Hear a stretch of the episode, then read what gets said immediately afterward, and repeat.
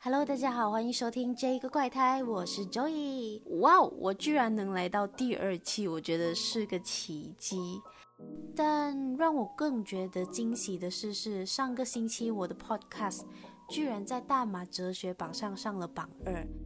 我是不是要再接再厉，每个星期努力更新呢？好啦，这一个我真的不敢保证。废话不多说，我们来进入今天的主题。今天的话题是有关于孤独、爱情，还有一种海底动物。其实我不知道大家对于爱情或者人生是给了什么样的定义，但给我吧，我觉得人类好像是孤独的，就好像今天我们要说的故事主角那样。今天我们来说一个我觉得很有趣的海底动物，那就是五十二赫兹鲸鱼。你们会想说，诶？金鱼和爱情还有孤独到底有什么关系？我觉得大家先 chill，喝杯茶，听我说完整个故事，你们就知道了。其实我认识这只金鱼，并不是通过纪录片或者任何文章，而是我看了一套台湾音乐剧电影，叫做《五十二赫兹我爱你》。当时我其实不知道为什么是五十二赫兹，也不知道为什么用频率说我爱你。会比较浪漫吗？我在想，所以我就上网搜索，原来五十二赫兹是一条鲸鱼，是一条非常非常孤单的鲸鱼。那为什么它孤单呢？是因为五十二赫兹鲸鱼的那个歌声频率不被其他鲸鱼找到。它只能在海底孤独地发出声音，游啊游。所以人类在八十年代之前都不知道它的存在，直到有一天，这个故事要从一九八九年说起。美国海军在当时就建立了以每六组单元构成的水听器阵列，开始大量部署在大西洋水下。该项目就被命名为 SOSUS Sound Surveillance System。那简单来说，它就是一种水下麦克风，拿来探测敌军潜艇的一种设备。就在某一天，当这个设备在海底的时候，他们就收到了一个很奇怪的信号，那个声音就和蓝鲸很像。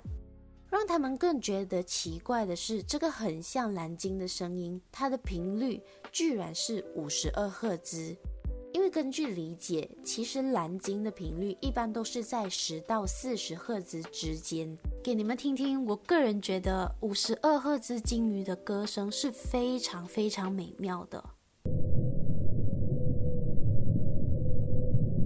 那最早察觉这个很像蓝鲸声的人呢，是一位美国伍兹霍尔海洋研究所的威廉瓦特金斯博士。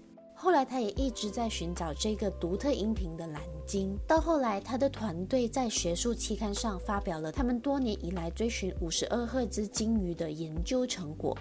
也在这个时候，这只五十二赫兹鲸鱼开始获得世界的关注。大家都把五十二赫兹鲸鱼称作为世界上最孤独的鲸鱼。有人认为五十二赫兹其实是研究人们自己幻想出来的，因为到那之后都没有人找到这只鲸鱼。但是也有人愿意相信它是一头孤独的鲸鱼，一头唱歌寻求伴侣和朋友却没有共鸣和回应的鲸鱼。直到二零一零年的时候，希尔德布兰博士的团队，他们在加州沿海岸线测到和当年威廉瓦特金斯博士的团队所测到的频率是一模一样的。而这一次，他们测到的再也不是孤单一条的鲸鱼，而是一群快乐唱着歌的五十二赫兹鲸鱼。当然，到后来，大家也开始慢慢相信五十二赫兹鲸鱼的存在。然后，五十二赫兹鲸鱼也被拿来做音乐、故事、电影的题材，而且这一个题材全部都和孤独还有爱情有关，包括繁青的五十二赫兹，还有电影《五十二赫兹我爱你》等等。他们说，五十二赫兹代表孤单，也代表着等待被找寻，就像是爱情，孤单的人在等着另外一个孤单的人，等待着相同频率的人。就像是音乐剧电影《五十二赫兹我爱你》里的第十首曲，也是我非常喜欢的一首曲，开门关门的歌词一样。我们只不过想要快乐，我们只不过想要被认可。我知道其实很少人看过这一部电影，所以我拿一部大家比较熟悉的电影吧，就是九把刀的《等一个人咖啡》。就像是布鲁斯那么奇葩的人，幻想头上顶着豆花还有香肠，也能找到他另外一半。